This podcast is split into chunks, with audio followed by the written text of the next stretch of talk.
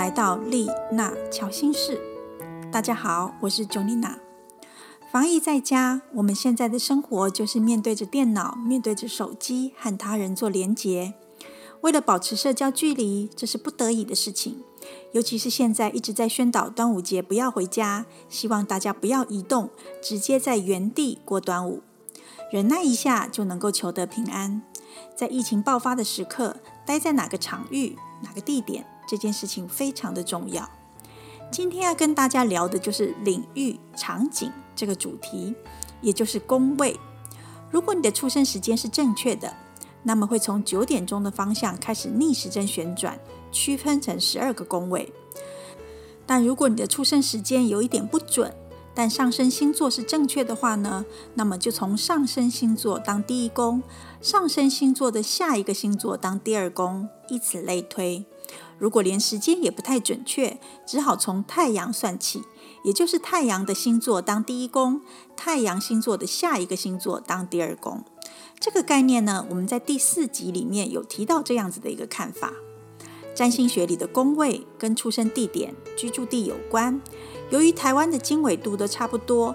因此呢，台北的话就会跟高雄没有差多少。但如果你原来是在台湾出生，可是呢已经移民到国外或者是很远的地方，例如美国，那么出生星盘的时间就要置换到美国的时间跟经纬度，用这种方式来看宫位会比较准确。当然，你也可以出生地点以及现在的居住地两个都一起看。如果你不知道怎么看你的月亮在第几宫的话呢？欢迎你私讯给我。月亮本身它并没有光，它只是反射太阳的光芒。月亮在星盘中具备了融入现实或者是因应现实而改变的天性。月亮落入的宫位，代表我们在这个领域里面可以敏锐的感受到他人的需求，但也容易受到外界的影响。我们也会在这个领域里面受到吸引，因为它是可以让我们感受到归属感。还有安全感的地方。月亮在第一宫的人会时常表现出月亮的敏感特质，因为一宫也跟人格特质有关。因此呢，旁边的人呢就很容易被你的特质所吸引。月亮在一宫的人有时候会习惯的去适应他人跟配合他人，但是呢，如果感受到自我的情绪需求没有被重视的时候，就会因为不同意、不理解他人的感受跟付出，而只关注到自己。月亮在一宫的人呢，也很容易的觉察到机会、感觉、倾听等等，也会比较敏锐一点，比较本能的知道如何在特定的场合表现出自我。如果你的月亮在一宫的话呢，你可能会跟你的妈妈比较亲近，而且妈妈对你们的影响也比较大。或许呢是从小跟妈妈的互动比较多，或者呢是容易比较受到其他女性。跟他发展出良好的关系，延伸到长大了以后，对别人的眼光就会很敏感。月亮在一宫的人呢，也会很在意别人怎么看他的。月亮也跟食物有关，在小时候，妈妈喂你吃饭这件事情，也会让你感受到有安全感，会有一种一定要吃东西才会快乐的感觉。因此呢，不可以让他们饿肚子。如果你的家人有人在月亮在一宫的话呢，当他闹脾气的时候，比较阴性特质的人，或者是他比较依赖的人，比较能够搞定他。还有呢，就是让他吃一些他喜欢的东西，这样子他才会有安全感。再来呢，是月亮在第二宫的人，他可以透过金钱跟财产来得到自己的安全感。月亮在第二宫的人呢，建立自我价值会非常的重要。如果最近防疫在家、留职停薪的话呢，或者是没有工作做的时候、没有收入的时候，他的不安全感就来了。月亮也跟变动有关，因此呢，月亮在二宫的人呢，收入呢可能也比较起起伏伏，财务状况呢也比较容易出现波动。月亮在二宫的人呢，他不一定都是很努力的赚钱，但是呢，财务上的稳定是他们安全感的来源。所以呢，这类型的人，如果你有能力的话，可以做的事情就是把房间弄得漂漂亮亮的，吃一些自己喜欢吃的东西，也就是提升住家或者是饮食的价值。而且呢，月亮在二宫的人呢，对于买东西的时候，如果可以买到有情绪共鸣或者是有感觉的东西，他会觉得很重要。如果你的月亮在二宫的话，那么要克服的就是情绪困扰的问题，会影响到你的财务状况。所以说你在花钱上面，如果花到太多，会让你会没有安全感的时候，这个时候你就要考虑一下如何能够稳定你的情绪，那就是好好的守住你的钱财。如果最近防疫在家，你留职停薪。没有工作跟收入的时候，这个时候你想要增加你的安全感，增加你的收入，可以考虑一下做外卖、外送、餐饮的服务，或者是照顾别人的事情。只要想一下如何能够运用你会的部分来增加收入，这样子就会达到安全感了。再来是月亮在第三宫的人呢，他很容易受到环境周遭的影响。如果比较乐观的时候，就会有一些正面的看法。然后呢，用正向的态度来看待事情，但是有时候又很敏感，在环境当中，只要没有感受到安全感的时候，或者是受伤的时候，这个时候负面的情绪就会涌上来。月亮在第三宫的人呢，会为了安全感去渴望学习一些新的知识。月亮也跟过去有关，所以呢，如果你想要去学习一些跟怀旧、考古或者是历史有关的东西，都还蛮好的。月亮在三宫的人呢，也可以透过写作来展现出你的写作才华，或者是演说也很好。月亮在三宫的人呢，也会负起一些照顾兄弟姐妹的责任。因此呢，如果你有跟邻居或者是兄弟姐妹有良好的互动，但这个时候要小心防疫在家，还是要以保持一点距离。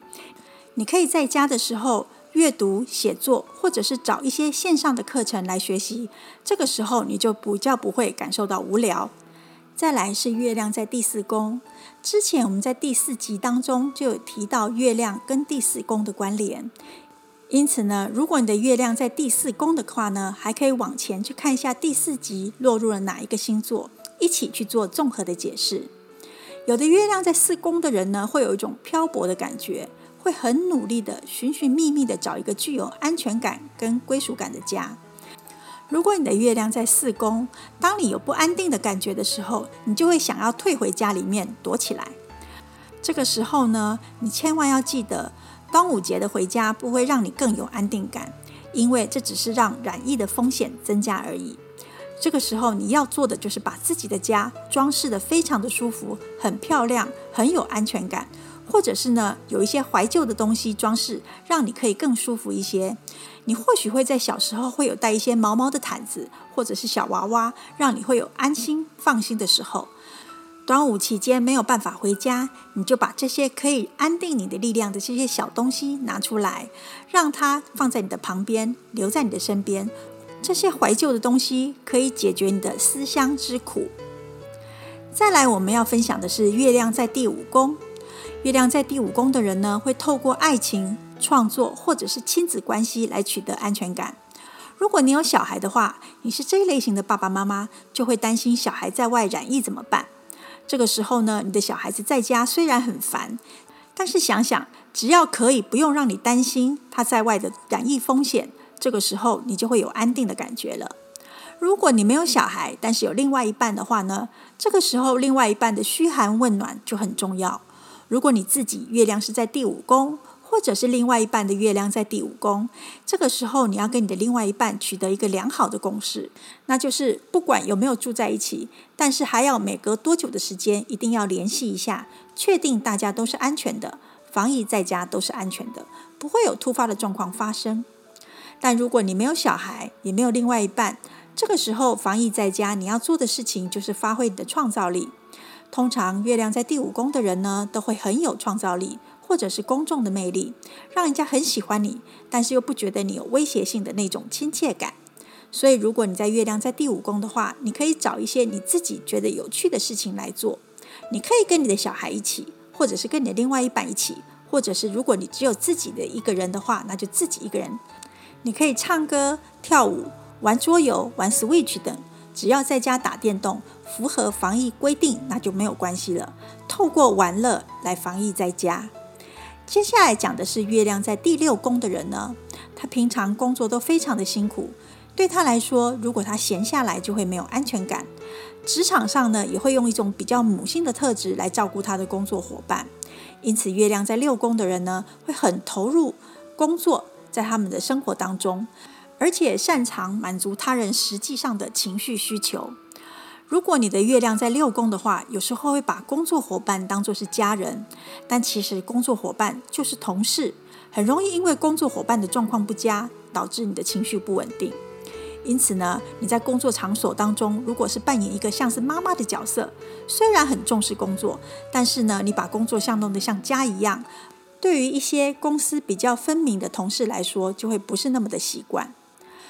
月亮如果在六宫的人呢，要注意的就是你的身体健康，因为你很容易因为情绪的反应而造成健康的伤害。记得情绪不稳定的时候，不要大吃大喝，不管是吃的太多，或者是太少，或者是吃的不健康，都不可以。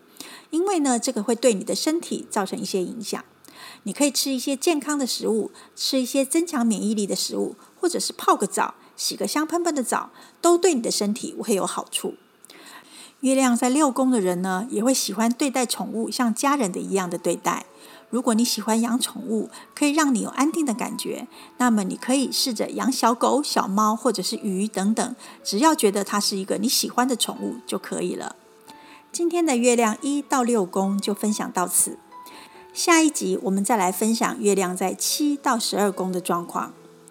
接下来我要分享的是如何去祈请大天使来消除我们的负面能量。外面的环境非常的混乱，而现在大家的心情也非常的焦躁，因此你可以呼请大天使。这是我在学习身心灵课程的时候所用到的另外一个方法。你可以呼叫大天使 Michael，也有的人会叫他 Miguel 或者是米迦勒。只要呼请他三次，请求他消除我们的负面能量，就可以化解恐惧跟紧张，并且净化能量。你可以呼叫大天使三次之后，然后呼叫说：“大天使，请用你的光之剑来清除我所有外面的负面能量，所有外面的负面思想，直到洁净纯净无瑕。”